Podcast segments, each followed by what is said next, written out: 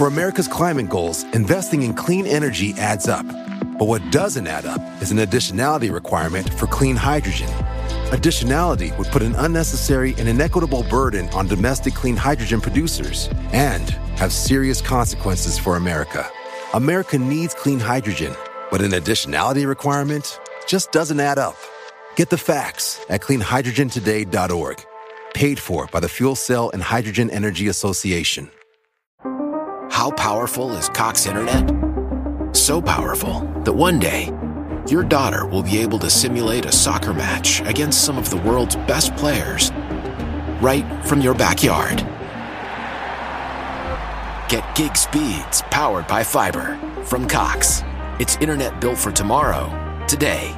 Internet delivered through Cox's hybrid fiber coax network. Speeds vary and are not guaranteed. Cox terms and other restrictions apply.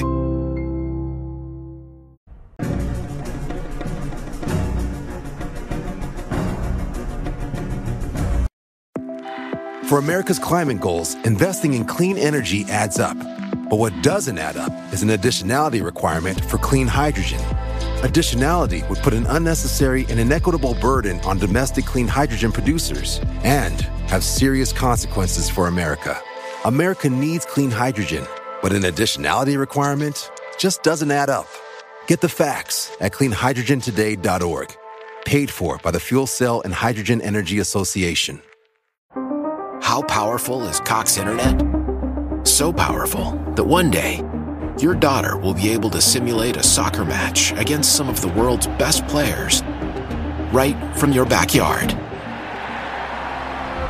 Get gig speeds powered by fiber from Cox. It's internet built for tomorrow, today. Internet delivered through Cox's hybrid fiber coax network. Speeds vary and are not guaranteed. Cox terms and other restrictions apply. Hola, ¿qué tal amigos? Sean bienvenidos a un capítulo más de Podcast Extra Normal. Mi nombre es Paco Arias y estoy muy feliz de estar nuevamente aquí con todos ustedes. Esta ocasión estoy muy contento porque me acompaña alguien que seguramente ya vieron por ahí en YouTube porque la verdad está sonando bastante fuerte su podcast. Estoy muy contento de que hoy me acompaña Chema del podcast de Pepe Chema. ¿Cómo estás, hermano? Hola, ¿qué tal, amigo? Muchas gracias por la invitación. La verdad, me siento muy feliz. Dato curioso, yo no he grabado un podcast fuera del mío, este es el primero, así que a ver qué tal nos sale. qué buena onda, qué buena onda. Que... Nadie me invita. Estoy seguro que muy pronto pues, vas a recibir varias invitaciones. Y bueno, antes de empezar, familia, eh, este capítulo estoy seguro que va a estar muy interesante. Quédate hasta el final porque estoy seguro que Chema nos va a compartir muchas de las historias, tanto que le han contado como que él ha vivido. Entonces, antes de empezar, también si no estás suscrito, suscríbete al canal para que así la plataforma te recuerde cuando nosotros actualicemos. Chema, antes de empezar, hermano, yo sé que mucha gente te conoce, pero por si hay algún despistado, a lo mejor alguien que por ahí no te ubica, platícanos un poquito de ti, este, a qué te dedicas y cuáles son tus redes sociales. Ok, mira, eh, yo empecé un podcast el 27 de enero y por arte de magia de repente creció muchísimo y Me ya. El- y ahorita somos cerca de 300 mil suscriptores Wow. eh, y vamos creciendo muy, muy rápido, gracias a Dios. Eh, pues mi nombre es Pepe y también Chema. Sí. y este, pues nada, estoy muy contento por esto. Me pueden encontrar en YouTube como Pepe y Chema Podcast, igual en Spotify, en TikTok, en Instagram. Eh, pues ahí estamos a la orden para todo. Bueno, para la gente igual que no lo ubica tanto, eh, platícanos un poquito de qué trata tu podcast, porque la neta he visto pues ya algo- algunos capítulos y no te pases de lanza, o sea, están, están muy chidos, güey.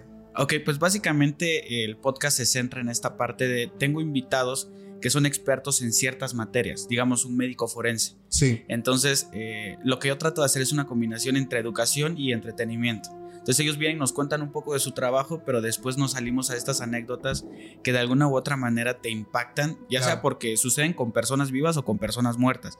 No solo es del mundo forense, entrevisté a un taxista que hizo un pacto con una bruja, No este, te pases de lanza. sí, gente que trabajó en manicomios y ese tipo de cosas. Entonces busco que sean personas de alguna manera que se dediquen a algo Sí. Que permita que tengan como muchas anécdotas, ¿no? Entonces, si Ya. quieren escuchar anécdotas y les encantan las historias, pues pueden ir al podcast ahí a, a Recomendado, escucharlo. ¿eh? Recomendado. Muchas gracias, amigo. Gracias, Chema. Y bueno, amigo, antes de empezar, pues siempre le hago, eh, bueno, este podcast eh, se basa mucho en historias, experiencias, pero hay algo que a la gente le encanta, que es el ámbito paranormal. O sea, Claro. es como que algo que yo sé que a muchos les gusta, no tanto cuando lo vives, porque yo por experiencia ese no, no está tan chido, pero ¿tú crees en este fenómeno?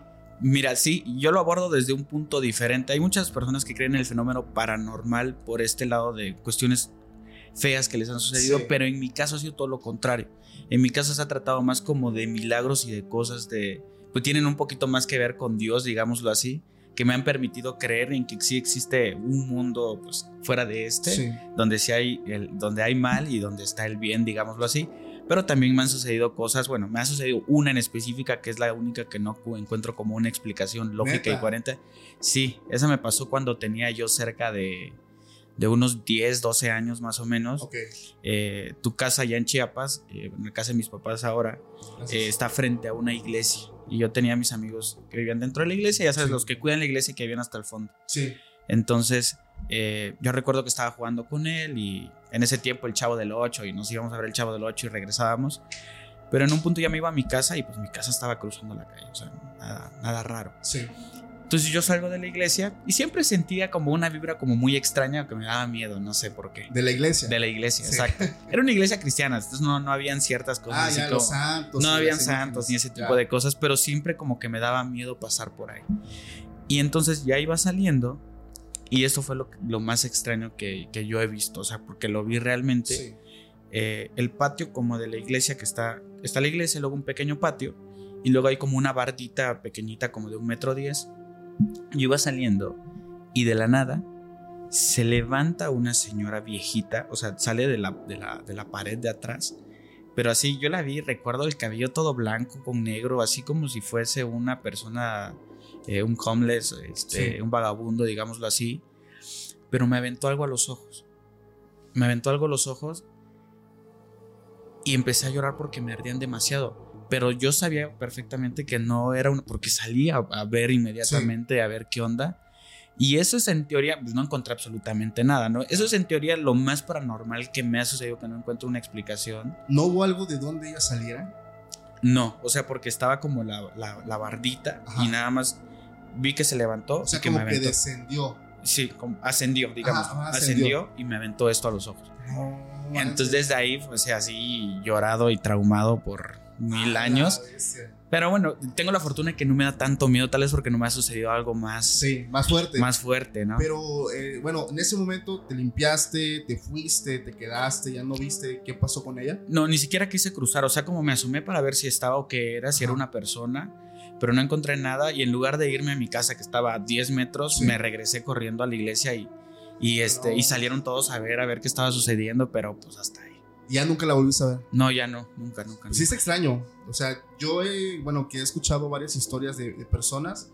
eh, principalmente la gente luego me dice, oye, es que tú seguramente si ves un gato negro enseguida piensas un chingo de Claro. cosas. Y no, la realidad es que para que yo considere un evento paranormal eh, es porque ya chequé muchas variables de que Sí, claro. bueno, si esto, de que si es posible aquello, ya cuando ya de verdad ya no me queda, pues digamos, algo, una, alguna explicación lógica como en tu caso, o sea, como ver que una señora, pues de la nada aparezca, eh, o sea, son cositas que dices, ok, o sea, es que esto no es posible. claro. Yo sé que también dentro de, bueno, de los invitados que has tenido, me interesa conocer, Chema, alguna historia que te haya impactado, hermano.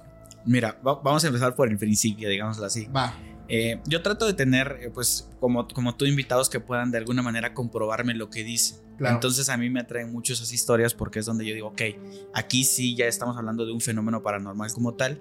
Y dentro de esto me tocó, por ejemplo, hacer un capítulo de una parapsicóloga. Un parapsicólogo se encarga de estudiar básicamente fenómenos paranormales para descartarlos o decir si son, Sí, son fenómenos... Ajá, exacto. Entonces hablan de que un 92% de los fenómenos tienen, esa, tienen explicación pero hay un 8% que no, que no tiene una explicación y que ya se consideran fenómenos paranormales. La parapsicología es considerada una pseudociencia, no una ciencia como tal. En algunos países ya es considerada como ciencia, pero pues Sí, básicamente. Eh, no es la que más me ha impactado, pero es como para empezar un poquito. Eh, recuerdo que Ceci, eh, la, la invitada, me estaba contando, eh, porque le pregunté, oye, ¿cuál ha sido el fenómeno en teoría que tú has visto y que has dicho, esto es totalmente fuera de lo común? Y resulta que hay una historia ahí en un pueblo de, de- de Carranza, Chiapas, de una niña que aparentemente eh, estaba poseída. Entonces, eh, los, pa- los papás al principio pues eh, solicitaron ayuda a la iglesia, pero la iglesia no quiso intervenir hasta que no se comprobara realmente que se trataba de un una posesión. de una posesión. ¿Por qué? Porque antes está esta parte de la psiquiatría que evalúa la esquizofrenia, ¿no? Sí. Que de alguna manera puede ser similar. Entonces eh, mandan a un equipo de Ciudad de México a evaluar todo esto. Iban, eh, iban parapsicólogos, iban psiquiatras, psicólogos, este, y gente experta en este tipo de cuestiones de medición de energías y todo Ah, ese tipo de cosas. Sí. ¿no? no sé exactamente cómo se llama. campos electromagnéticos. Eh, y todo exacto. eso. Llevaban cámaras y todo este tipo de cosas. Entonces, eh, cuando se van, eh, empiezan a hacer primero estos estudios eh, psiquiátricos y se dan cuenta que la niña en teoría no tiene ningún desorden mental y es donde empiezan a ver, bueno, qué está sucediendo. Sí, o sea, ya hablamos de otra cosa, ¿no? Entonces, eh, hay videos donde esta niña está durmiendo y siempre amanecía con mordeduras, como de un canino. Es básicamente lo que hacían. Entonces, en esos videos veían cómo de alguna manera se movía la sábana y cuando se movía la sábana eran las zonas donde, donde aparecían, las morde- aparecían las mordeduras. La niña decía que veía un perro. ¿Ok? Entonces, eh, en este momento ya de pues, muchos estudios y muchas cosas, realmente dijeron, esto sí se trata de una posesión. Y entonces ya acudieron a la iglesia, el padre eh, no se quiso hacer cargo de esto y canalizaron todo esto a, pues, a los mandos más altos Sí. Para que analizaran. Y efectivamente, ya investigando y analizando todo, resulta, eh, la parapsicóloga me, me comentaba que el papá había hecho un pacto. A la vez. ya. Entonces, este, en el momento de hacer un pacto, no sé si ofreció a su hija o qué fue lo que sucedió, pero efectivamente la niña tenía la posesión de un demonio muy fuerte. No sé el término del- de los nombres de los demonios, pero eh, hicieron todo este proceso, hicieron el, el, el- la- el exo- el exorcismo El exorcismo. y ya pudieron en teoría liberar a, Ya. liberar a la niña. Tres cosas que me llaman mucho la atención y que tú me lo confirmas de algo que también nosotros hemos comentado es, primero, eh, el hecho de que a partir del exorcismo, creo que se llama Annalise Mitchell, que la persona en la cual se basan para hacer el exorcismo de Emily Rose, una de mis películas que vi hace mucho tiempo, es que eh, efectivamente ya no pueden como que irse a la primera de que ven que esto ah, es posesión Exacto. porque puede pasar lo que es la llamada negligencia eh, en cuanto a las personas. Entonces, eh, está, bueno, a mí me gusta mucho que ya tengan como que estos filtros de que, ok, si es posesión, vamos a hacer una prueba psicológica, si no consumes algún tipo de sustancias, tu- eh, y todo esto. Dos, algo que también he comentado mucho es, ¿por qué los sacerdotes le huyen en su mayoría a un exorcismo? O sea, Creen, pero no tanto. creen, o sea, es que la gente, he platicado con mucha gente eh, y por ejemplo y- en mi ciudad me tocó presenciar exorcismos donde, o sea, llevan realmente a la persona hasta donde está una parroquia la más cercana, llega el sacerdote y con, digo, y esto sin el afán de, de nada, únicamente estoy contando lo que pasó Sí, sí. y ve a la persona que está toda actuando de forma, pues digamos, muy agresiva y no, es que yo no la puedo recibir. Y la tercera, que es ya los altos mandos para poder hacer el exorcismo. ¿Supiste qué fue lo que pasó? Sí, se logró quedar exorcizada al 100% porque luego hay personas, o no sé si has escuchado de casos que Recaen. ¿no? recaen. Sí, Es- sí. Hay una palabra en la Biblia, creo que, no recuerdo en qué cita es, que dicen que si no se cuida la casa, ese demonio se va y regresa con siete demonios más. Ok. Entonces se hace todavía algo peor a cuando lo fue expulsado. ¿No supiste qué pasó? Eh, lo que le pregunté a la psicóloga, a la parapsicóloga básicamente es qué había sucedido, pero ella me dijo, pues la niña actualmente está bien, recibe un monitoreo, Sí. se va viendo cómo va progresando, pero está bien, aparentemente. Oye, y el papá nunca.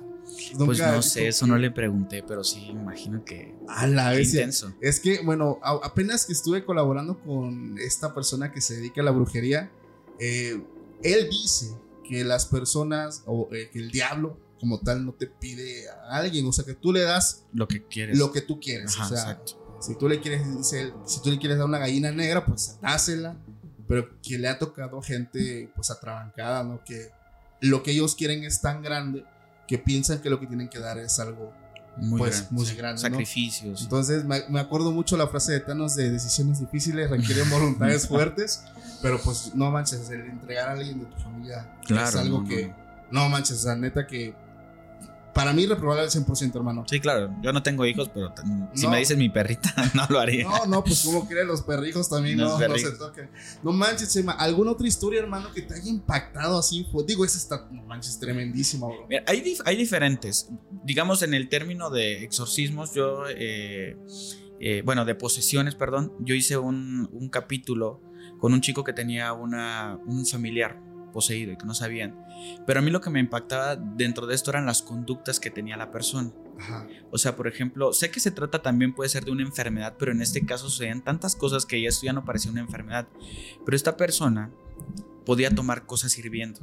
O sea, Sí, o sea, agarraba el café que estaba, este, que estaba así sobre la, sobre la estufa hirviendo y lo agarraba y se lo tiraba. a la y no, no se quemaba absolutamente nada y se lo tomaba sin ningún problema. Sé que hay una enfermedad, Sí. Pero en este caso, te digo, esta persona tenía ciertos comportamientos a tal grado de que días, un día antes de que muriera siempre un familiar, ella se ponía a decir, traigan el cajón, traigan el cajón, ya viene el cajón, ya viene la carroza, ya viene esto.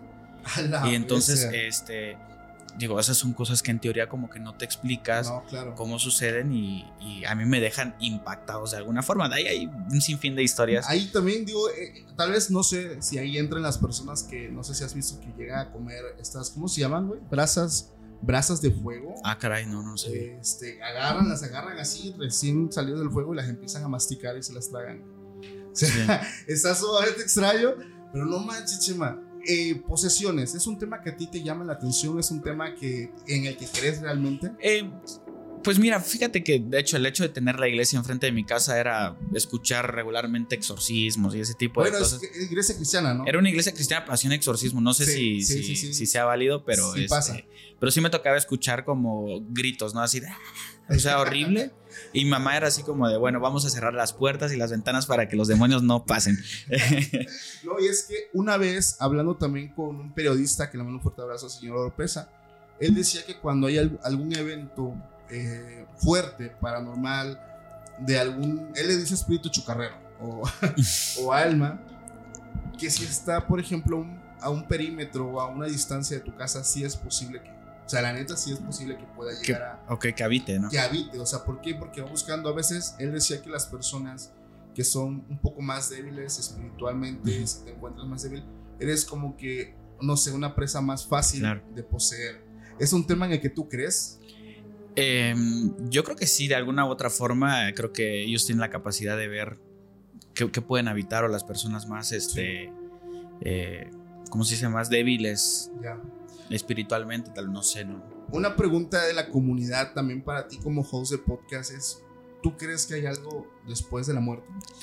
Y sí, totalmente. Sí. Después de escuchar muchas historias, eh, en particular, por ejemplo, hay veces que me lo puede contar una persona que se dedica a esto específicamente y que te comprueba las cosas, pero de repente te toca, eh, me tocó entrevistar a personas muy profesionales en los que digo, ah, caray, o sea, buenos esta- que, ¿no? que esta persona me lo cuente para mí significa mucho. Entonces, hay un caso, por ejemplo, que se hizo muy, muy famoso, muy viral, de la doctora Blanca Patlanis. Sí, La doctora Blanca Patlanis, para quienes no la ubiquen, es una persona que es odontóloga forense. Ella se encarga de identificar cuerpos que perdieron la identidad. O sea, que básicamente no los pueden identificar y trabaja en, en el- lo que es lo que antes era CEMEFO, que es el Servicio Médico Forense, donde llevan a los cuerpos este, que mueren por muerte violenta o que encuentran en vía pública, básicamente. Ahí les practican autopsias y esto, pero hay ciertos cadáveres que pues no, no, no, no, tiene, no se identifican sí. y ella me platicaba una historia acerca de esto. Y me dice que eh, un día, un 15 de septiembre, eh, eh, un trabajador de la construcción fue a sacar los pagos pues, de la quincena para pagarle a toda la gente. El chiste es que esta persona, no sé si fue interceptada concretamente o por ciertos trabajadores que sabían que llevaba dinero y lo terminaron asesinando. Uh, Entonces, eh, pues esta persona la llevan el día 15 a, a Semefo y pues en teoría pues nadie llegaba a reclamar el cuerpo. Ella le hizo los estudios, pues toman las fotos, hacen todo este tipo de cosas.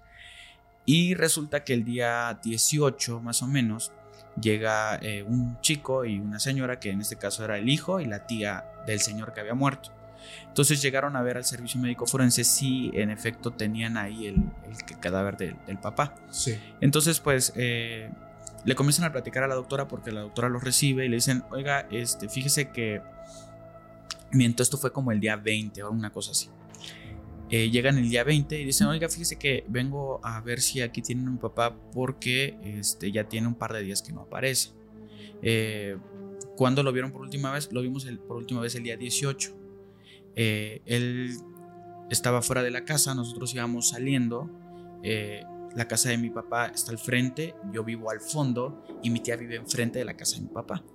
Entonces íbamos saliendo y pues vi a mi papá y le dijimos eh, que cómo estaba. Él nos hizo con la cara, nos hizo bien, digámoslo así bien. Y este, y ya le, le, dije, le dije, lo invité a, lo invité a cenar en la noche. Y mi papá me dijo sí. Y entonces, este, todo esto fue sin hablar. Esto fue nada más simplemente como con expresiones del rostro. Pero la tía también estaba enfrente. Entonces la tía fue testigo de esto. Y ya luego el señor se despidió normalmente, como cualquier otro día. El chiste es que llegan con la doctora y pues le empiezan a contar esto. Y la doctora dijo: Híjole, es que coincide con un caso que tengo. Este, déjame corroborar. Y entonces eh, va con la persona eh, ahí dentro y le dice, oye, fíjese, tengo estas personas que hablan acerca de una persona que tiene estas características, pero el cuerpo nos llegó el día 15. Ellos están diciendo que lo vieron el día 18. ¡Oh, la bestia! Entonces van de nuevo y le dicen, oiga, fíjese que todo coincide, pero resulta que el cuerpo lo tenemos, el día, lo tenemos desde el día 15. No, doctor, es que nosotros lo vimos el día 18, ¿verdad, tía? Sí, sí, sí. Y entonces, este, mire, le voy a mostrar para ver si es su familiar eh, y ya le enseñan una foto y sí, doctor, es mi familiar. Y entonces, no, pero mira, los registros están desde el día 15. Entonces, la doctora hablaba de que para ella eh, hay ciertos muertos o ciertas personas que se llaman, que, que recogen sus pasos. Sí, he escuchado eso. Eh, entonces, fíjate que es algo súper común que me ha tocado en el podcast escuchar de mucha, mucha, mucha gente que ve familiares este, que ya murieron, pero no se enteraron que ya habían muerto. Sí. Entonces es algo bastante común ahí. Hace, fíjate que hace como un mes, dos meses nos visitó también un forense de Tuxtepec. De hecho, en Tuxtepec solamente hay uno con la mayor experiencia. Eh, entonces eh, lo logro contactar. Pero lo curioso es que hablando con él también tiene una anécdota similar. Okay. Esta persona trabaja con varias funerarias. Él dice, yo estoy en mi casa y me habla, sabes que hay un cuerpo, eh, lánzate para tal. Y un detalle donde estamos es que hay muchos municipios. O sea, claro no manches, y a veces son algunos donde tienes que ir en terracería y así. Y uno que me recuerda mucho el caso que cuentas es que le habían dicho que un chavo en una comunidad, no recuerdo el nombre, eh, habían reportado que se había suicidado. Entonces le dan las características, llegan al lugar, preguntan y una persona se lo topan, un chavo que iba caminando, le dicen, oye, eh, por acá levantaron un reporte de un muchacho que así, así, así y el chavo le dice, sí, dice, es allá abajito, allá, allá abajo. Ah, ok, gracias. Pues ellos avanzan, güey. La sorpresa es que cuando entran y ven el, cuerpo colgado, era el mismo muchacho que les había dicho dónde estaba. O sea, esa, dice el, vato, yo no creo en lo paranormal, hermano, pero ese día no iba yo, iban otras personas de la dependencia de gobierno, eh, otras dos, tres personas, todos vimos a la persona, eh, esta persona nos dijo, sí, dice, es allá, pero o sea, no nos explicamos cómo alguien que teóricamente ya no está en este plano puede hacer eso. claro. Y me imagino que te has topado con, dices, con un buen de esas historias. Sí, sí, sí. Igual la doctora me comentaba eh, específicamente de una chica que se había suicidado, eh, pero que la mamá tenía la llamada. o sea, el cuerpo ya había llegado a Semefo pero había una llamada al teléfono de la señora, este, ya cuando la chica estaba en Semefo, o sea, y que la hija le habló y le dijo, mamá, no quiero que te preocupes, ya me encuentro mucho mejor, estoy bien, este, hija, pero vas a regresar, no te preocupes, mamá, estoy muy bien. Y entonces, este, dices, ah, caray, la doctora me dice, ¿sabes qué? Mira, eh, yo sí creo totalmente que hay vida después de la vida, porque ella me decía así tal cual. Sí, sí, sí. Fíjate que una pregunta que yo tenía hace mucho tiempo también era, ¿será que estas almas o espíritus puedan usar la tecnología para poderse comunicar? Y una invitada también me dijo lo mismo, porque ella, que tenía dos teléfonos agregados entre uno y otro como yo, luego de la muerte de un amigo que no se pudo despedir, le hablaban en la madrugada.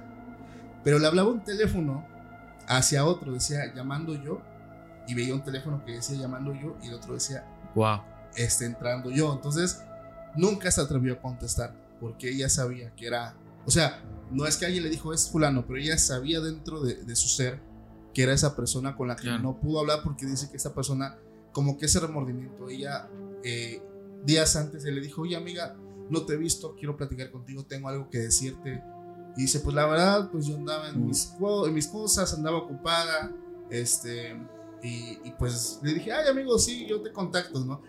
Eh, no puede ser que en ese lapso de una semana fallece, se entera y empiezan estas llamadas de Wow. madrugada. Entonces son situaciones que al menos a mí, porque muchos me lo han preguntado, Paco, ¿tú crees que hay algo después de la muerte? O sea, en conclusión, sí, güey. O sea, yo, Sí. yo personalmente yo sí lo creo. Digo, yo sé que ya no los confirmas que tú también, porque ¿tú, tú qué piensas que ocurre en, en este tipo de fenómenos? O sea, de que el muerto eh, lo ve la gente, eh, lo ven caminando, hablan con ellos. O sea, ¿qué piensas que pasa ahí, güey? Híjole, está muy cabrón porque. ¿Cómo te lo podría decir? Eh, bueno, bueno, de entrada, lo, lo primero que decías que, que estas personas pueden de alguna manera invadir eh, ciertos dispositivos móviles o tecnológicos. Eh, yo creo que sí. Al final considero que somos energía eh, y que la energía se transmite, ¿no? Es, eh, vamos a irnos como a un concepto muy sencillo. Cuando tú estás con una persona y ya no sientes una buena vibra, es por esta parte de la energía que está fluyendo y que se están comunicando. Sí. Entonces, eh, yo sí creo totalmente en esa parte. Y también hay ciertos sucesos, por ejemplo, en la película de El Conjuro, Ajá. hablaban de que de repente ellos sí estaban escuchando lo que estaba sonando, pero no se registraba en la grabadora o no sé. A mí me tocó un caso así también de una persona que grabó y no se escuchó nada de lo que dijo la, la persona mientras estaba hablando como en otra lengua y ese tipo de cosas. Entonces, hay ciertas cosas ahí hay ciertas cosas ahí como muy extrañas, pero siento que si estos cuerpos pueden invadir otro cuerpo y... y, O sea, poseerlos. Poseerlos. Porque si hay casos, por ejemplo, en el caso, a esa persona te la voy a recomendar para que la entrevistes. Vale. Es eh, La Rana, no sé si lo ubicas, es de Córdoba, Veracruz. Uy, está cerca de donde soy. Ajá, este, La Rana es una persona que se dedica desde hace muchísimo tiempo a investigar fenómenos paranormales. Y él me contaba de un caso bien interesante. Me contaba dos, pero te voy a contar uno que es muy, muy, muy rápido. Va. Un grupo de niñas se encontraban eh, como pues, en una pijamada, una cuestión así. Y de repente, este, una de las niñas comienza a hablar y dice, hola hija, le dice a la otra chica que está enfrente, hola hija, soy yo, tu mamá. Eh, no tengo mucho tiempo, no me dieron tanto tiempo, pero necesito que le digas esto a tu papá, que le digas esto a tu hermano y que tú hagas esto. ¿Sale? Estoy bien, no se preocupen, pero ya me tengo que ir porque apenas me dieron permiso.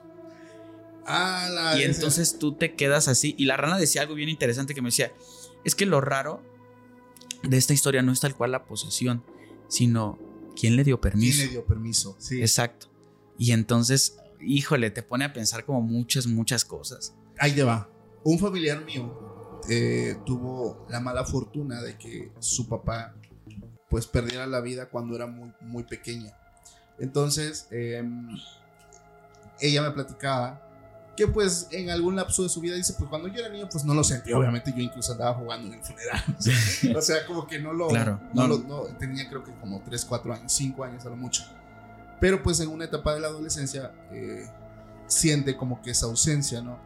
Entonces, ella una vez me, me cuenta que hace como querer orar a Dios y decirle que, ¿por qué se llevó a su papá? Que ella necesita una figura paterna.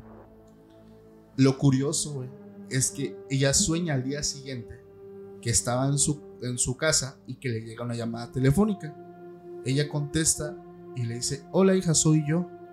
Lo mismo, las mismas palabras que acabo de decir concuerdan con lo que ella me cuenta. Ok. Eh, te hablo así de rápido, no tengo mucho tiempo. Solamente me dieron chance de salir un momento. Cuando dijiste eso dije, madre, o sea, ahí está La incógnita. coincidencia, sí. Y sí, le, le dijo muchas cosas de que qué bueno, dice, o sea, le dijo cosas que él ya no sabía porque pasaron, obviamente te hablo que esto pasó cuando ya tenía 5 años, esto pasó como a los 18, 20 años, Ok. y esta persona le empezó a decir, qué bueno que hiciste esto, qué bueno que te graduaste, estoy orgulloso de ti, y te amo mucho y me tengo que ir, hija, este, porque no, no me dieron mucho tiempo. Wow. O sea, la incógnita, hermano, ¿quién?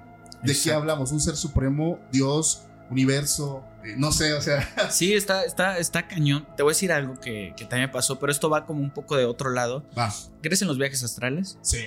Los viajes astrales, para quienes no sepan, son estos desprendimientos que suceden regularmente cuando estás dormido y es cuando tu alma sale de tu cuerpo, es un fenómeno que sí existe, que está comprobado, o sea, no hay, no, hay, no, estamos inventando nada. El famoso desdoblamiento. El famoso desdoblamiento. Entonces, hay distintos tipos eh, de, desdoblamientos. Están estos que son conscientes y los inconscientes. Eh, los conscientes eh, suceden mucho y a ver si a alguno de ustedes les ha pasado que se pueden ver durmiendo. Sí. Y la gente dice, pensé que estaba muerto. Entonces, eso es un, es un tipo de, desdoblamiento, pero hay gente que lo hace conscientemente y puede salir y puede viajar y puede hacer muchas cosas.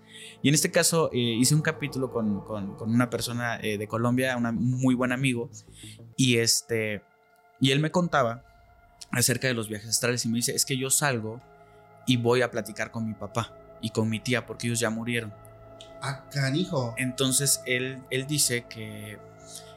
Él dijo, quiero ir al centro del universo o sea, supuestamente dentro de los viajes astrales, tú puedes viajar a cualquier parte a la velocidad de tus pensamientos. O sea, no hay un límite tal cual. Entonces hay muchos testimonios de, muchas personas y él en este caso viajó al centro del universo y dice que cuando llegó se encontró algo que lo dejó muy impactado. Que habían figuras geométricas simplemente. Eran como figuras geométricas, pero dice que sentía algo muy extraño, que era algo muy bonito, que como si lo estuvieran abrazando y sentía una paz increíble y dice, dice que su papá le comentaba que una vez que ellos mueren, no es como que ya mueren y ya terminó. Ellos tienen ahora nuevas responsabilidades y nuevas cosas por hacer y que están pues viviendo como este proceso para luego subir nuevamente a un plano superior. A otro nivel. Y exacto. Y poder seguir este, avanzando. Eh, un capítulo que no he soltado todavía es de una chica, Eiko, de, de Perú me parece, y ella me hablaba acerca de estos niveles que hay, ¿no? En, e, este siguiente nivel, pues te toca en, estamos como en la tercera dimensión, pasas a la cuarta y es donde en teoría tú tienes que superar como que has muerto y poder lograr trascender y avanzar y seguir a otros planos. Y hay otros planos donde tú conoces que eh, tal cual el bien y el mal no existe, es algo como muy relativo. Y tienes que ir subiendo y subiendo y subiendo y subiendo hasta que llegas a, ser un ser de luz o una cuestión así, no, no sé concretamente.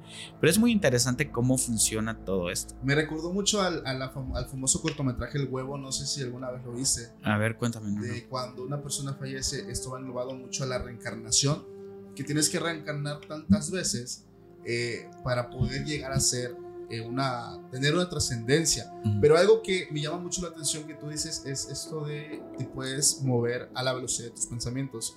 Yo sí creo en eso, porque el tiempo, y eso lo digo, el tiempo es relativo. Claro. O sea, aquí para nosotros el tiempo eh, te haces tanto tiempo de aquí a tal lugar y, piensas que siempre va a ser así. Sí, claro, 60, 60 segundos es un minuto, pero en, en, otro lugar 60, 60 segundos es un año aquí. Sí, exactamente. Entonces, partiendo de que el tiempo es relativo y partiendo de que tú ya te encuentras en otro plano, obviamente el tiempo no es el mismo ahí. Y ahí se cumple una premisa de que luego dicen que las personas fallecen, no saben que están fallecidas. Y dices, oye, pues es que ya falleciste 50 años, sí, cabrón, pero donde él está el tiempo no es igual que acá. O sea, para él pueden haber pasado tan solo unas horas y para ti 50 años y es por eso que él aún no sabe que ya falleció y por eso a lo mejor en esa casa dice... For America's climate goals, investing in clean energy adds up. But what doesn't add up is an additionality requirement for clean hydrogen. Additionality would put an unnecessary and inequitable burden on domestic clean hydrogen producers and have serious consequences for America. America needs clean hydrogen, but an additionality requirement just doesn't add up. Get the facts at cleanhydrogentoday.org. Paid for by the Fuel Cell and Hydrogen Energy Association. Espantan, que se mueven cosas. Claro. Pero tú has experimentado el, des el desdoblamiento. ¿Por qué te pregunto okay. esto? Porque yo una vez lo hice, esto lo conté una vez, y no sé si tu amigo te contó con lo que te puedes llegar a topar. Sí, claro. Porque yo no lo tuve en cuenta cuando lo hice. El bajo astral. Eh, sí, sí, porque yo una vez, esto lo conté hace mucho tiempo, este, seguí un tutorial de YouTube que sí funcionó, sí funcionó, sí funcionó, logré salir, pero no salí completamente de mi cuerpo, solamente me llegué a sentar. El problema de eso es que en la habitación que yo estaba veía todo. De hecho, dormía con él porque dormíamos en el mismo cuarto. Entonces. ¿Te dio miedo? No él, no, él estaba dormido. Lo impresionante es que en sus pies había una persona que lo estaba mirando. Ok. Entonces, me empecé como que a, espantar porque de ahí leí la parte que no había yo Sí, claro. O sea, tienes que tener mucho cuidado porque algo puede llegar a poseer tu cuerpo. No sé si tú sabes algo de eso. No sé si poseerlo, no estoy tan seguro, pero sí sé que hay seres del bajo astral que son seres de alguna manera oscuros. No sé si concretamente demonios o, o qué, pero son seres que están ahí. Sí. Que no son buenos, evidentemente roban energía, me imagino. Eh, yo, lo des- yo descubrí este, este mundo porque en algún momento yo estaba obsesionado con sueños lúcidos. Yo soy una persona que experimenta Ah, y, no, ok. y no tengo miedo de experimentar diferentes cosas. Ya te voy a contar una historia de, de- de alienígenas ahí rara que me Oh, pasó. ok. Pero bueno, no, no sé, a ver qué te parece. El chiste es que yo estaba obsesionado con tener sueños lúcidos. Los sueños lúcidos son estos sueños donde tú tomas conciencia de que estás soñando y tú puedes controlar y hacer lo que quieras y volar y hacer y besar a la niña que te gusta y lo que tú quieras. Entonces, este, resulta que yo esta- me acosté y cerré los ojos y me quedé dormido. Pero yo estaba pensando todavía, o sea, yo estaba según esperando a quedarme dormido. Y de repente empiezo a escuchar cómo todo comienza a vibrar, pero horrible, hermano, como un terremoto, así Sí. feo, feo, feo, feo. Y un sonido así como un zumbido muy extraño. Y de repente como que me levanto y me doy cuenta que pues no hay nada. Y entonces es ahí donde yo me, este, me saco de onda.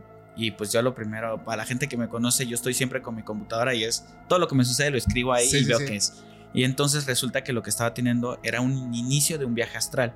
Entonces yo me empiezo a involucrar en ese mundo y comienzo a tratar de hacer viajes astrales. Regularmente lo que, lo que sucedía es que en algún punto como que sí empezaba y sentía como mi alma se iba desprendiendo poco a poco, como si estuviéramos este, despegando una cinta de... Una estampita de algo. Ajá, así ¿no? como sientes como ese, ese, desprendimiento. e- ese desprendimiento, pero solo sentía que mis manos se elevaban. Entonces Sí. ya, ya en un punto como que era muy cansado de intentarlo y ya nada más me despertaba veía como mis manos estaban hacia arriba y ese tipo de cosas. Pero sí me llegó a pasar ciertas cosas a ver sobre todo. Eh, una vez que lo hice como en la tarde, recuerdo que en la pared se empezaron a dibujar muchas, muchas formas, muchas, muchas formas y una silueta de una persona negra. Pero a mí no me dio miedo eh, nada, simplemente como que lo disfruté y digo, ah, qué padre saber que existe también esta parte. o sea, de- lo viste y no te espantó. no, no me, no me espantó, o sea, simplemente como que lo vi y dije, ah, qué padre. No sé, siento que soy como de repente como un poco científico, digámoslo así, de, Sí. de admirar la, la- la belleza de lo Sí. desconocido. Y entonces me pasaron ese tipo de cosas. Ahora hace como dos meses más o menos aquí en Ciudad de México, sí me tocó ver formas, siluetas, cosas, pero te digo, no tal cual me ha tocado ver algo más, pero sí soy consciente de que me ha tocado ver cosas extrañas que no pertenecen tal cual a este plan. Ok. Dentro de lo que tú experimentaste con los sueños lúcidos, jamás te topaste con las famosas pesadillas lúcidas, que es cuando tú sientes que estás tomando el control de tu sueño, eh, porque tengo entendido que para poder tener sueños lúcidos tienes que practicar. O sea, Claro, es un proceso Hay de que hacer ejercicios. pruebas de realidad, se llama. Ajá, exactamente, ejercicios de respiración. Pero ya una vez que estás dentro, y eso es algo que una vez una persona en un en vivo me lo dijo, cuando se empiecen a manifestar cosas en tu sueño que tú no lo puedes controlar. De hecho, una de ellas me contaba que ella, por ejemplo, se veía caminando en unas calles de Estados Unidos, en tal lugar, muy bonito, Ujú. pero que de buenas a primeras en sus sueños empezaba a nublar. Y se empezó a nublar y ella no lo estaba provocando. Ok. Entonces, todo se empieza a oscurecer, se va la luz, los edificios se quedan apagados y solamente hay pequeñas eh, rastros de luz en las calles de la noche, de la luna. Qué miedo. Y ella dice, es que yo en ese punto estoy consciente y yo sé que eso estoy controlando, pero eso yo no lo estoy haciendo. Y al final de una cuadra ve a una entidad, yo me la describe tipo Slenderman, pero no tal cual como él, solamente alto, negro y delgado, pero el rostro no se lo veía porque era como todo negro, como una sombra. Entonces dice, ok, ¿eso cómo llegó ahí? Porque eso yo no lo estoy provocando. Se empieza a espantar y empieza a caminar entre las calles, pero esta cosa, de verlo no sé a, cuánto, a cuántos metros, pasaba por otro callejón y ya lo veía cada vez más cerca. Entonces es un punto donde ella ya no puede salir, no podía despertar, estaba luchando con despertar y cambiar su realidad, pero no lo podía. Esto es el, llamado pesadilla lúcida. ¿Nunca Ah, te wow. pasó algo donde No. tú ya no lo podías controlar? No, nunca, nunca. Sí me tocó pesadillas, pero, por ejemplo, me tocó ver como que llegaba a la puerta de mi, venía el carro de mi papá y dentro del carro venía un cajón, pero era un sueño lúcido. Sí. Y entonces ahí fue donde pum, me desconecté y dije, ah, caray, esto sí está... No, O sea, esto no, no lo controla. Entonces, pues yo eh, soy me tiendo a sugestionar muy fácil, hermano. Muy fácil. O sea, ese es mi peor pecado, lo que más me ha hecho sufrir. La hipocondria y la sugestión es lo peor que me ha, que me ha pasado. Pero así tal cual te diría, no, no algo tan, tan cañón como, como eso, ¿no? Y es que la gente que, una vez te digo, en los en vivos me gusta mucho platicar con la gente y los que lo han experimentado lo han dejado de hacer por eso. Porque dicen que cuando, es que no es cuando empiezas, cuando empiezas es divertido. Sí. Porque cumples tus deseos más, más oscuros. Más carnales. Más carnales. sí, exactamente. Y el problema de que cuando lo empiezas a practicar dices es que ya me agarré, o sea, ya le aprendí, ya sé cómo. Pero hay un punto donde ya te sientes aquí el Juan Camané y es cuando experimentan eso. Sí.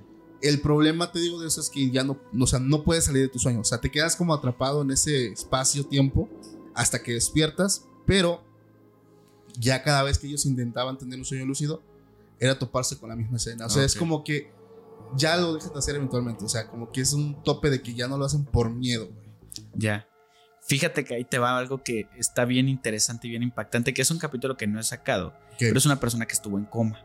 Ok. Y la persona recuerda sus sueños. Y entonces ahí viene la parte más interesante y lo que más a mí eh, me admira. Para los que no sepan, yo estudié cinematografía. Sí. Yo me dedico, yo dirijo proyectos aparte de que hago el podcast, me dedico a crear contenidos para pues, el cine y esas cosas. Ok. Y de repente él me empieza a contar sus sueños. Y me dice, mira, chécate qué tan impresionante era la forma en cómo el, el, el sueño o la mente creaba escenas impactantes. Él decía que estaba en una, en una en una vitrina, dentro de una vitrina, y enfrente había una puerta. Y habían muchas puertas y muchas vitrinas con muchas personas. Y se empezaba a oír una voz. Decía, en cuanto se apague el botón rojo y se encienda el botón verde, tienen que apretarlo para que la puerta se abra y poder salir del sueño. Y así como si fueran los juegos de estos de, del calamar, una cosa así. Y de repente dice que él empezaba a soñar y decían, pues se encendía el foquito, ¿no? Perdón, se encendía el foquito y la vitrina se empezaba a llenar de agua. A la vez. Se empezaba a llenar de agua, se empezaba a llenar de agua y el cuate intentaba salir de la vitrina y veía como todos sí salían sin problema, apretaban el botón y se iban. Sí. Pero que él no podía, él no podía, él no podía. Y de repente ya se ahogaba y volvía a empezar en otro sueño. Y así él iba en estos sueños de, de, nunca acabar, dice que iba soñando, iba soñando, y cada vez que abría una puerta, que descubría algo, que sucedía otra cosa, el sueño se terminaba y continuaba otro. Entonces, a mí me sorprende mucho cómo juega la mente o cómo tiene la capacidad de crear escenarios cinematográficos tan complejos. Sí. Este, y a mí es lo que me sorprende mucho cuando sueño. Yo me levanto a veces admirado de estos sueños. Y hay un sueño en particular que me llama la atención y que yo logro también un poco vincular.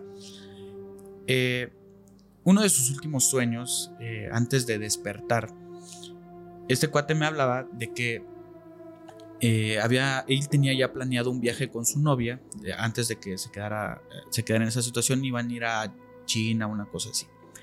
Porque él es muy fan de Kung Fu Panda. ¿Ok? este, Nacho, Nacho tiene yo creo que como unos 30 años más o menos. Entonces él me estaba contando de que en el sueño él viajaba en avión y se iba a, este, a, a la zona donde hacían, cosechaban arroz y ese tipo de cosas. Dice que viajaba, pero que él se transformó en el panda, que le, que le iban saliendo como los pelitos del panda y era el panda, ¿no? Qué chido. Y de repente pues ya termina el viaje y todo este tipo de cosas y viene la parte donde van de regreso. Y entonces las azafatas comienzan a acercarse. Eh, ahora sí es el momento de que, eh, de que te pongas la mejor ropa que tengas. Y dice él que iba viendo como poco a poco se iba cayendo este, este el, pelo del panda. Y iba saliendo eh, como un traje muy de gala porque eh, le pidieron las azafatas que estuviera preparado y todo este tipo de cosas. Y entonces mientras él iba haciendo la transición, él despierta.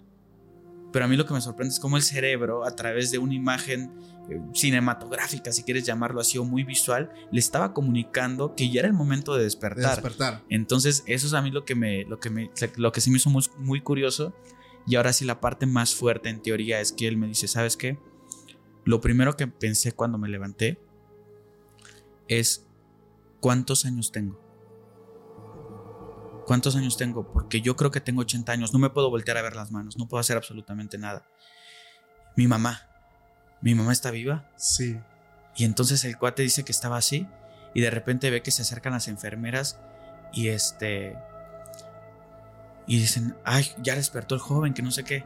eh, ahorita le vamos a avisar a su mamá, dice que él, Ah, la bestia. o sea, como que de alguna Sí. forma y pues ya viene su mamá y pues el cuate ahora pide, no sabía cómo comunicarse, quiero que me tomen una foto.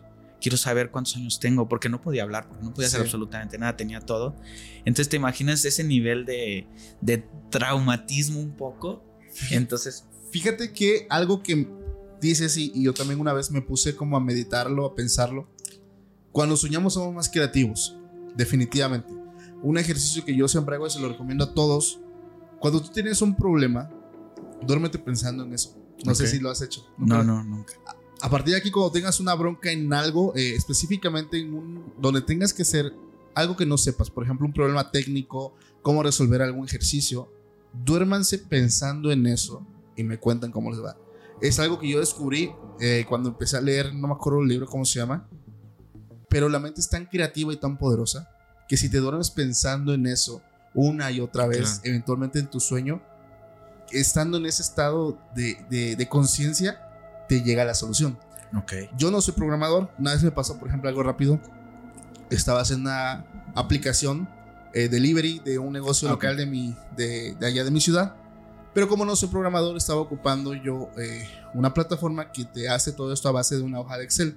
Yo fui en su momento una- un ratón de, de Excel, entonces pues conozco de fórmulas, pero había cosas ya muy complejas. Cuando tenías que meter las cosas al carrito, cuando ya las pagó, entonces todo eso es fórmula al 100%. Había momentos donde yo me quedaba bien trabado porque ya no, ya no, o sea, ya salía de, de mi nivel de conocimiento y por más tutoriales y por más cosas, y yo decía, es que ¿qué le agrego aquí? ¿Cómo le puedo hacer acá? Me dormía pensando en eso, brother, despertaba y despertaba en el sueño yo veía cómo tenía la lap, cómo agarraba las hojas, seleccionaba las celdas, o sea, todo eso yo lo soñaba, güey. Soñaba los, lo que escribía y por aquí me despertaba, jalaba el teléfono en, en un chat de WhatsApp que me tengo agregado, Claro. taca, taca, taca, escribir, güey. Y yo dije, ¿será pura mamada que lo soñé o es neta? Ya. Ya hasta que me despertaba, agarraba la compu, dije, vamos a ver si es cierto. güey. No, pues agarré fórmula, paréntesis, clic. Ahí estaba, güey. Yo dije, no, o sea, Sí. eso, eso es algo que a mí me sorprendió mucho y a partir de ahí, cada vez que yo tengo un problema que necesito resolver, me duermo pensando en eso, güey. Wow. Sí, si lo haces una o dos o tres noches y no te funciona, en tres noches máximo te va, te va a funcionar. Ok. Entonces, eso es algo que, que se los recomiendo. Eh, una vez creo que lo platiqué, no me acuerdo si lo platiqué. Pero definitivamente cuando nosotros estamos soñando, somos mucho más creativos. Nuestro nivel de conciencia, eh, no sé, algo sucede que nos hace más, no sé, digamos que más receptivos. Sí. Pero algo que tú también contabas, eh, para la gente que no lo sepa, estamos nosotros haciendo una nueva sección en el podcast que se llama, ¿cómo se llama? Siempre se me olvida. Relatos de la calle. Gracias Ok. donde eh, una persona del equipo pues sale a entrevistar a personas a la calle para que nos cuenten sus experiencias, que por cierto ya está el primer capítulo. Para los que escuchan Spotify, está ahí en el canal para que lo puedan ver.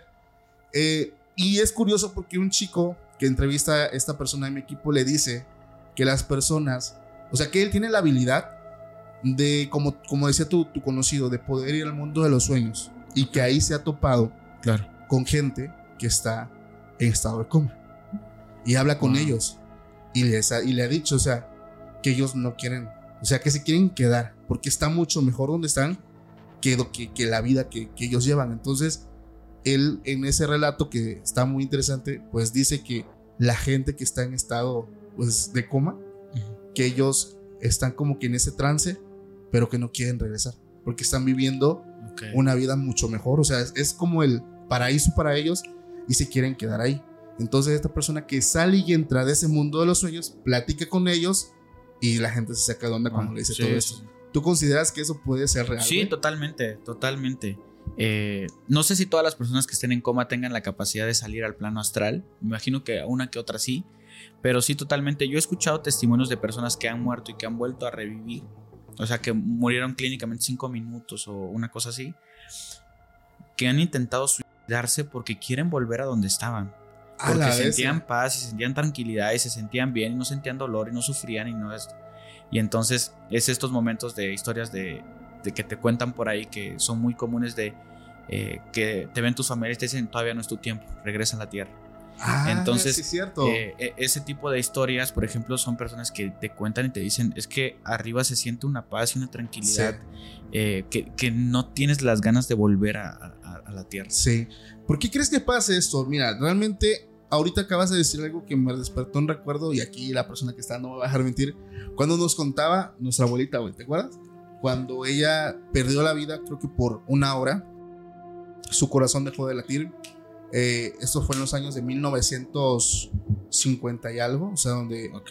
era una comunidad, la gente no la llevó al doctor en ese tiempo. Dice que el, el brujo o el chamán de ahí lo que hizo fue llegar, agarrar botes de alcohol, empezar a tallar hierbas, pero pues que ella estaba muerta. Entonces, algo que ella nos cuenta es que dice que ella va subiendo unas escaleras, va subiendo, va subiendo, va subiendo, va subiendo, va subiendo, y hasta el final se topó lo que, a ver, esto está medio extraño, pero pues bueno, yo respeto el- las anécdotas de mi abuelita. Pero ella dice que vio a un señor sentado en una nube. O sea, ella dice que era un señor. Ella sabía que era un, un señor, pero que su rostro no se alcanzaba a ver porque había mucha luz. O sea, así como que haciendo el esfuerzo de ver, se dio cuenta que era un rostro como un poco avejentado, eh, pero que desprendía mucha luz que te lastimaba la vista. Y solamente le dijo, eh, vete, regrésate, aún no es tu tiempo. Y ella se saca de onda porque dice que la llevó como a un mar, dice es como un mar de velas. Dice donde había velas grandísimas, muchas flores y había otras velas que estaban, dice, chiquitas, otras que ya estaban medio apagándose. Y este ser le dijo que esa que ya se estaba apagando era alguien que eventualmente iba a llegar ahí donde está ella. Alguien que estaba falleciendo. Y le dijo, mira, esta es la tuya. Dice, una vela como de un metro cincuenta, sin gruesa. Aún, aún no te toca. Dice, tienes que regresarte. Y dice ella que hizo pues como que berrinche. Porque dijo, oye, pues ya caminé, déjame entrar. No, dice, es que aún no te toca. Necesitas irte. Aún cuando ya esta vela se apague, ya, ya vas a poder entrar. Entonces se regresa y dice que el, tramo que ella camina es tan largo y justamente cuando ya va a terminar las escaleras, despierta del sueño. Fíjate como tú dices, cómo va concordando, ella despierta del sueño y despierta cansada. Y a tomar agua, y a tomar agua, y a tomar agua. Mientras el brujo pues achacó al que, ella, que él había revivido, pero ella, esa experiencia a mí me, o sea, me marca bastante porque, digo, mi abuelita pasó muchísimas cosas, pero esa fue una de las experiencias que a mí me dejó pensando desde niño, o sea, realmente, ¿cómo es eso? O sea, nunca me dijo que si era Dios, que si era San Pedro, simplemente me dijo que era un ser sentado en una nube o algo que parecía nube, que era muy lleno de luz. Pero no sé, hermano, ¿tú, tú qué consideras? Pues digo, ya son, es que yo cuando platico con personas, siempre valoro esta parte de decir, bueno, me lo estás contando tú, pero lo he escuchado también tres, cuatro veces más, entonces ya, ya deja de ser una, una coincidencia y empieza a ser algo que es repetitivo. Por ejemplo, cuando la, la gente muere en teoría en quirófano y revive rápidamente por el RCP y todo eso, ellos pueden ver cómo los doctores están batallando para revivirla y los ven desde un punto de ventaja, digamos, desde, Sí. desde arriba. Y entonces dices, o sea, ¿qué onda? O sea, hay, ¿Qué hay- está pasando? sí, exacto. Entonces, yo siento que vivimos en un mundo, que no hemos aprendido a vivir en un mundo donde tenemos que convivir con todos estos elementos que están alrededor, los viajes astrales, este, eh, ah, lúcidos. todo ese tipo de cosas, son cosas que sí, sí, sí suceden, ¿no? Ok. Eh, pero todo depende del nivel de conciencia que tengamos y todo ese tipo de cosas. Cada persona vive en diferentes realidades, pero está Pachita, ¿no? Esta persona que tenía la capacidad de crear órganos simplemente con el hecho de pensarlos y trabajaba con el universo de una forma interesante. En lo particular, yo soy testimonio fiel de que el universo sí trabaja conmigo, o sea, realmente yo lo que le pido sí lo tengo. Ok. Entonces, ¿pero por qué? Porque lo pido con fe y una de las cosas que lo pido con fe es que sí me esfuerzo y me esmero en ser agradecido y en hacer Sí. como muchas cosas. Y entonces, yo iba mucho a la iglesia y dejé de ir a la iglesia, eh, no porque no creo en Dios, creo en Dios, pero ahora lo vinculo y, y- y- y hago como una dualidad entre que sí está lo científico y ese tipo de cosas, también está Dios y están mezclados y es energía y está ahí Sí. y todo ese tipo de cosas. Entonces ya a partir de que creo de esa forma en Dios, Sí, te sientes más cerca. Uf, hermano, milagros y milagros y Sí. cosas increíbles me han sucedido. Pero esa es una forma de cómo yo veo las cosas, Claro. ¿no? no Yo creo en Dios y en Jesús también, pero te digo, yo... de una los- forma diferente. Sí, los, los trato como de mezclar. Fíjate que algo muy curioso que dices es que las personas que manejan una espiritualidad como la tuya, decían que ni cuando estaban en la iglesia Claro, se sentían así. Totalmente. Y es que es una diferencia tremenda entre religión y llevar realmente una vida espiritual eh, como la tuya. O sea, hacer, hacer como que ese lazo con ese ser supremo más, más personal, ¿sabes? El, el hecho de hacerlo más para acá, tenerlo presente, a estar yendo, pues a, no sé, estar congregado, estar eh, ofrendando, diezmando, esto y lo otro.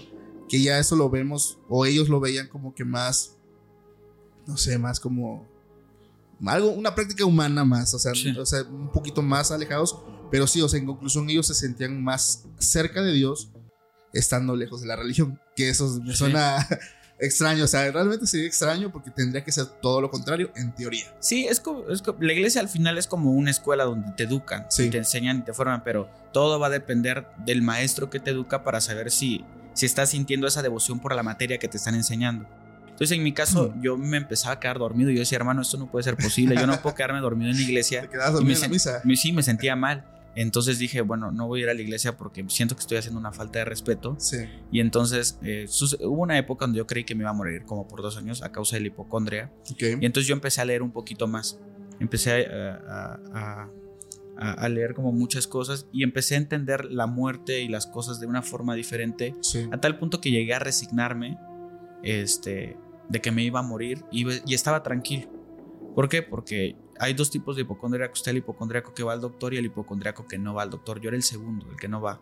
ok. ¿Por qué? Por miedo a que te confirmen lo que tú crees que tienes.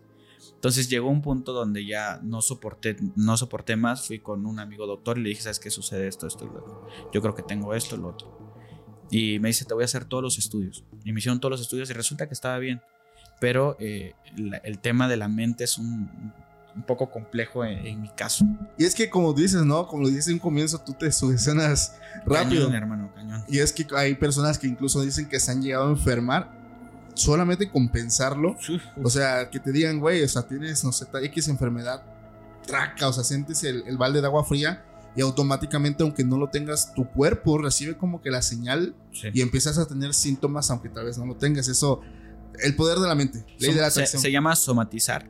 Y eh, somatizar, por ejemplo, en mi caso, yo empecé a, a perder el cabello. Yo leía, tienes que perder la eh, memoria. Y entonces yo empecé a olvidar muchas cosas muy fácil. Eh, y no lo tenías. no lo te- o sea, no, no estaba enfermo. Sí, claro. Eh, por ejemplo, los ganglios linfáticos, que son estos que están en el cuello, eh, se te empiezan a, a salir. Y entonces a la semana me empezaban a brotar, o sea, eh, que, la, que los ojos tienen que ponerse amarillos, se me ponían amarillos, hermano. no manches. Y cuando yo me olvidaba de este tipo de cosas, me volvía a restablecer, volvía a subir de peso.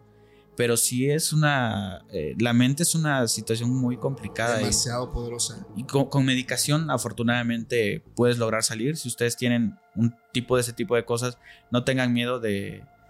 Pues lo peor que pueden hacer es consultar con el doctor Google, así que no lo hagan, no lo aconsejo. Y hasta la fecha, o sea, hasta la fecha todavía tengo cáncer de esto, cáncer de lo otro y esto. Pero pues bueno, ya como que aprendí un poco a lidiar y lo mejor que puedo hacer es ocuparme. O sea, Claro. No manches, Chema. Tremendísimas experiencias, brother. Oye, me- por ahí me decías, antes de terminar, quiero, me dejaste con la duda. ¿Qué experiencia tuviste con aliens? ah, bueno. es que, bueno, es una. No sé qué tal vaya a estar la historia, pero la voy a contar. Dale, tú dale. Eh, como te dije, yo soy una persona que le gusta experimentar. Yo me he hecho autohipnosis, hipnosis, de todo para hackear de alguna manera mi cabeza Sí. y encontrar una nueva versión mejorada mía. Y, y yo empecé cuando estaba haciendo el capítulo de la, de la, de la parapsicóloga. Empecé a investigar, empecé a investigar acerca de parapsicólogos. Y había un parapsicólogo que hablaba y que decía que todos nosotros somos como antenitas que podemos transmitir y recibir señales. Algunos tenemos más poder y otros menos, pero somos como antenitas. Es como decir, voy a dar un ejemplo muy sencillo. Es, yo estoy pensando en una persona y la persona me marca. ¿Ok? Sí. Es porque hay un intercambio de señales, pero hay personas que tienen la capacidad de tener antenas más poderosas. Y son esas antenas que logran hacer que, que ciertos seres que están en otra dimensión se puedan comunicar. Es decir, ah, soy vidente, soy esto, soy lo otro. Es porque... Psíquico, Exacto. medio. Exacto. Y son cosas que estudia la parapsicología. Entonces, eh, él hablaba acerca de, tenía una sobrina, esa sobrina empezó a tener experiencias con, con alienígenas, que la, de alguna manera eh, la, llegaban por la noche y secuestraban su cuerpo, pero secuestraban su cuerpo de una forma distinta porque no era físicamente, sino era más como tal vez la parte de la conciencia, el alma, no sé Sí. qué, y realizaban algunos experimentos, algunas cosas. Como tipo de abducción. Sí, como tipo de abducción. Supuestamente eh, los aliens, te sé porque tengo una amiga que también platicó experiencias de ese tipo y tiene cicatrices y cosas que ella dice, no sé de qué son, a pero yo sé que me ponían ciertas cosas. Y entonces, este, el chiste es que él decía que nosotros podemos enviar señales. Y entonces ahí va, Ahí vas. ahí va el, el güey idiota y empieza a, a pensar y empieza a enviar señales a cualquier ser que me esté escuchando. ¿Decías algún tipo de mantra? Eh, no, no, no era, era como una autorización o un permiso. Ok. Eh, yo comienzo a enviar esas señales y comienzo a decir, bueno, si hay alguien que quiere experimentar con mi cuerpo sin hacerle daño, este, simplemente para fines de estudio, tiene la autorización de hacerlo, tiene la autorización de llegar conmigo y hacer lo que quieran. Si existe la posibilidad de que yo los pueda conocer, quiero conocerlos. A la bestia. Entonces, eh, obviamente lo, lo digo, con, lo decía hasta con miedo un poco, pero lo decía con convicción de que realmente quería, porque te digo, para mí descubrir el mundo y otros mundos para mí es como una cosa fascinante. Y bueno, esa noche me dormí como a las 4 de la mañana. 4 de la mañana. Sí. Pero aquí viene lo raro y lo que no me había sucedido. O sea, en teoría no sucede nada durante la noche, pero en la mañana es cuando yo digo, ¿qué show? ¿Qué pasó? Amanezco de esta forma, mira amigo. Tenía un brazo acá y tenía otro brazo acá. Pero los tenía con una presión tan, tan fuerte. Como si hubieras abrazado a alguien. Como, como si me estuviera abrazando a mí. O sea, Ajá. así fuerte, fuerte, fuerte. Con un dolor inmenso en los brazos, pero no te imaginas cuánto, hermano. Que yo dije, creo que sí vinieron. Porque jamás en mi vida, o sea, ¿quién se levanta así? Y ¿No, sobre todo, recuerdas, ¿No recordaste nada? no recuerdo absolutamente nada, pero no, no se quieren. De alguna, sea, yo me acuesto y como muerto, de repente Sí. sí, así con mis manos, así, o sea, sin, sin tema. Pero no tanto Pero como. no tanto como para poner fuerza realmente, hermano. Re- fuerza, fuerza, fuerza, no. Y entonces es ahí donde yo dije, bueno, eh, ¿Qué no pasó, sé si. Sí, sí, tuve como dolor de alguna manera, como dos, tres días así de los brazos y eso, pero no te puedo asegurar que sucedió algo. Lo que sí te puedo asegurar es que yo me levanté de una forma que jamás me había levantado y para mí eso fue lo más extraño. Entonces, en su momento volveré a experimentar, solo quiero estar un poquito mejor de salud. A la bestia. Oye, ¿y no has intentado hacer algún tipo de regresión para recordar? Digo, porque la gente que en su momento o, o en algún tiempo pensaron ser abducidas, porque son muchas cosas. O sea, para que realmente se cumpla una abducción son un montón de situaciones, al igual con temas paranormales, porque pudo haber sido un sueño, pudo haber sido tantas cosas. Pero cuando recurren al, al ver qué pasó en, ese, en esas horas que estuviste dormido, es cuando recuerdan que no estuvieron donde ellos deberían Ok. haber estado. Entonces nunca has pensado en... Y sí, y sí, justo yo iba a hacer unas regresiones antes de venirme a Ciudad de México, pero no las, no las ejecuto. Ceci, la parapsicóloga, se dedica, es psicóloga aparte y se dedica a hacer estas, estas regresiones. Entonces, Sí. habíamos platicado de que yo quería hacer una, pues para entender ciertas cosas, ciertos patrones que repito que no me agradan. No manches, fíjate Yes. que allá en Tuxtepec también eh, con un colega que muchos lo conocen, el señor Guadalupe Naranjo, muy bueno en regresiones. Este, yo también estoy que quiero hacer una, eh, yo simplemente por el hecho de experimentar, o sea, Claro, quiero saber por la anécdota. por la anécdota para decirles qué fue lo que, que se vive, porque él sí le ha tocado ver las regresiones de personas que ya son de otras vidas. Sí, sí, sí, claro, está cabrón. Eso está cabroncísimo. Y a él le ha tocado, incluso con su misma esposa, le tocó pues que le dijera que estaba en otro año con otra persona que era su esposo. Imagínate. Pero no manches, Chema. Tremendísimas este, historias, tremendísimas anécdotas. Algo con lo que te quieras despedir, hermano. No, hermano, pues muchas gracias por la invitación. Realmente, este, me siento muy, muy agradecido. Espero que haya salido bien este primer capítulo que he grabado fuera de, No, salió fuera del mío. Y este, espero que les guste muchísimo. Y este, y pues bueno, no hay nada mejor para mí que estar abierto a, a las cosas. Sí. No se cierren, eh, no crean tampoco tan fácil, simplemente cuestionense y vean. Y es bonito tener la mente abierta porque se van a encontrar con cosas que van a decir, sí, esto es una tontería, esto no. Pero Sí. van a encontrar cosas que van a decir, wow, esto sí no tiene explicación y está muy interesante. Y así pueden encontrar un mundo mucho más interesante y pues Eso básicamente. Tremendo, hermano. Hermano, ¿nos puedes repetir tus redes sociales? Ah, sí, este, Pepe y Chama Podcast en YouTube, en Spotify, en este en Instagram, en TikTok, donde quieran, ahí me pueden encontrar sin ningún problema. Ya estás, hermanito. Muchísimas gracias por aceptar la invitación. No, a ti. A toda la gente que se quedó hasta el final, muchísimas gracias. Les mando un fuerte abrazo y nos vemos próximamente en un nuevo capítulo. Pásenla bonito. Hasta la próxima. Bye. Listo. For America's climate goals, investing in clean energy adds up. But what doesn't add up is an additionality requirement for clean hydrogen. Additionality would put an unnecessary and inequitable burden on domestic clean hydrogen producers and have serious consequences for America. America needs clean hydrogen, but an additionality requirement just doesn't add up. Get the facts at cleanhydrogentoday.org. Paid for by the Fuel Cell and Hydrogen Energy Association. Why? Why? If you have T-Mobile 5G home internet, you might be hearing this Why? a lot. Why? Every time your internet slows down during the busiest hours. Why? Why? Because your network gives priority to cell phone users. Why? Good question. Why not switch to Cox Internet with two times faster download speeds than T-Mobile 5G home internet during peak hours? Okay. Stop the whys and visit cox.com slash 5G home for details. T-Mobile prioritizes certain T-Mobile phone users over home internet users during times of congestion.